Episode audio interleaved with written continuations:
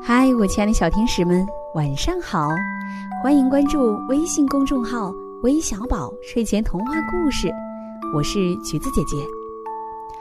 冬天来了，我们都知道要多穿点衣服，防寒御暖。小朋友们有没有想过动物应该穿衣服吗？让我们一起来听听今天的故事吧。动物绝对不应该穿衣服。动物绝对不应该穿衣服，因为对一只豪猪来说，哦，穿衣服是个大灾难。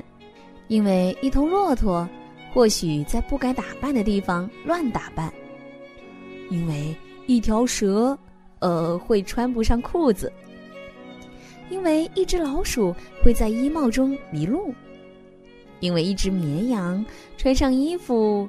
恐怕，嗯，你会感觉很热，因为一头猪可能会把衣服搞得脏兮兮的；因为母鸡穿上衣服，哦，日子可就不好过了；因为一只袋鼠会觉得穿衣服挺没必要的；因为一只长颈鹿穿戴整齐会显得很傻气。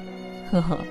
因为一只山羊会把衣服当做午餐哦，把它吃掉；因为一只海象穿上衣服总是湿哒哒的；因为一头麋鹿总是搞不定背带裤；因为小负鼠一不小心就会把衣服穿反了。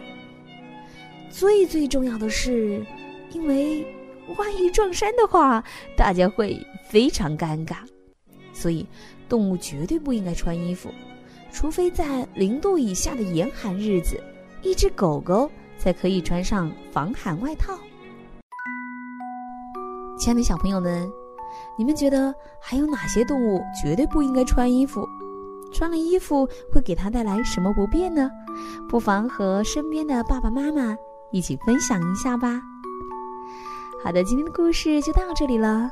最后要感谢点播我们故事的小朋友，首先是今天的小寿星，来自江苏常熟的圆圆，祝你生日快乐！